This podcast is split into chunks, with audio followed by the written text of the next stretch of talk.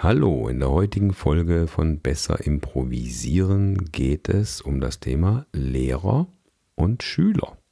Ich bin Klaus und ich freue mich, dich durch diese Episode begleiten zu dürfen. Ich habe mal in einem Quartett zusammen mit einem Schweizer Keyboarder, einem dänischen Bassisten und einem italienischen Gitarristen einen Gig gespielt. Mit mir zusammen, der ich aus Deutschland komme, waren wir also vier Nationalitäten am Start. Übrigens, Gig oder man sagt auch auf Deutsch Mugge. Für das Wort Gig gibt es keine echte Übersetzung oder sowas.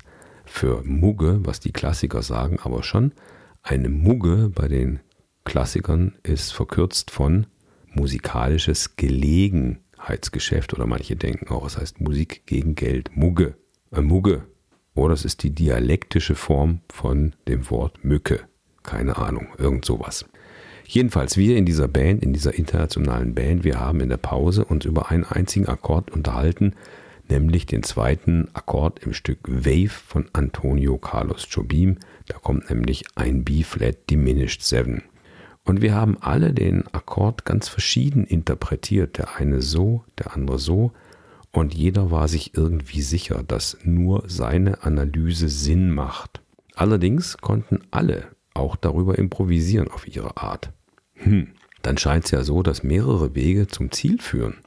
Ja klar, kann man die Sache immer von verschiedenen Standpunkten aus betrachten und die beste Erklärung für dich ist die, die du im Moment am besten verstehst und vor allem mit der du schnell gute Ergebnisse erzielen kannst, also mit der, mit der du besser improvisieren wirst.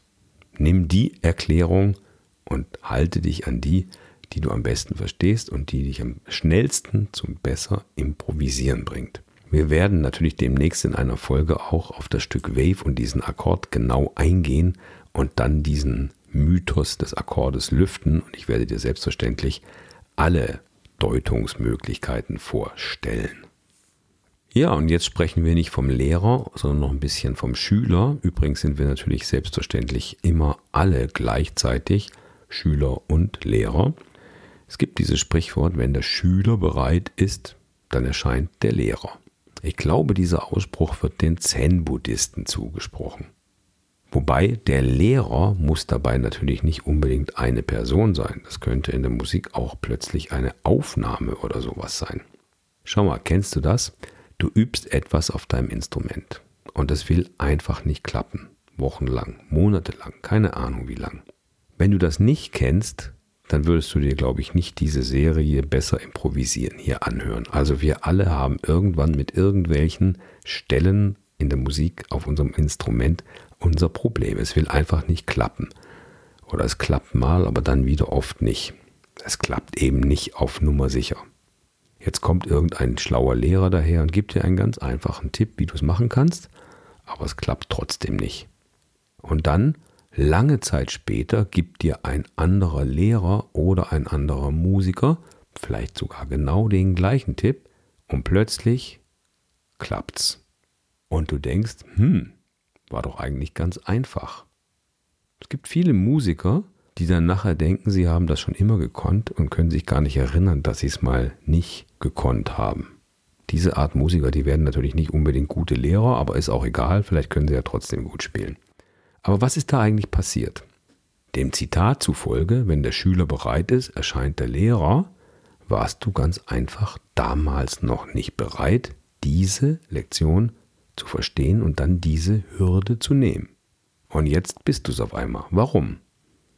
Vielleicht hast du in der Zwischenzeit andere Sachen geübt, an die du dich gar nicht mehr erinnerst, welche dich aber sozusagen heimlich hintenrum auf diese Sache vorbereitet haben. Oder vielleicht hat sich einfach irgendeine Art Verkrampfung gelöst. Damals wolltest du das unbedingt können. Das hat dich verspannt. Und wenn man verspannt ist, verhindert man ja, dass man es hinkriegt. Deswegen konntest du es damals noch nicht meistern. Und dann hast du die Sache mehr oder weniger vergessen oder noch besser, dann war es dir egal. Du hast vielleicht sogar schon aufgegeben, gedacht, naja, das kriege ich halt nicht hin, mache ich was anderes. Dann war es gar nicht mehr in deinem Kopf. Und jetzt vielleicht der beste Tipp, Übe einfach deswegen etwas, weil es dir gefällt und weil du Spaß dran hast und nicht, weil du ein bestimmtes Ziel vor Augen hast, es unbedingt können zu müssen. Und auf diese Art wird dann sozusagen der berühmte Weg zum Ziel, der Weg ist das Ziel, wie es eben die Zen-Meister auch ausdrücken. Pablo Casals, der berühmte Cellist, hat auf die Frage, warum er mit 90 Jahren immer noch so viel Cello übt, geantwortet, ich bemerke langsam Fortschritte. In diesem Sinne also, üben ist das Lebenselixier des Musikers. Wir machen das der Sache wegen. Nicht, weil wir unbedingt etwas erreichen wollen und dann einen Haken dran machen, so ungefähr. Jetzt habe ich drei Jahre lang wie in einer Ausbildung geübt, jetzt ist Schluss, jetzt kann ich's. Nein, so geht das nicht. Wir Musiker wollen immer neue Wege finden, etwas anders, schöner und so weiter zu machen. Okay, das war heute einfach mal eine Episode mit einer kleinen philosophischen Betrachtung über die Lehrer und die Schüler, die wir ja auch immer beide gleichzeitig sind. Viel Spaß beim darüber nachsinnen. Ich hoffe, das hat Spaß gemacht, die Folge, und wir hören uns dann wieder bei der nächsten Folge von Besser improvisieren. Bis dahin, tschüss.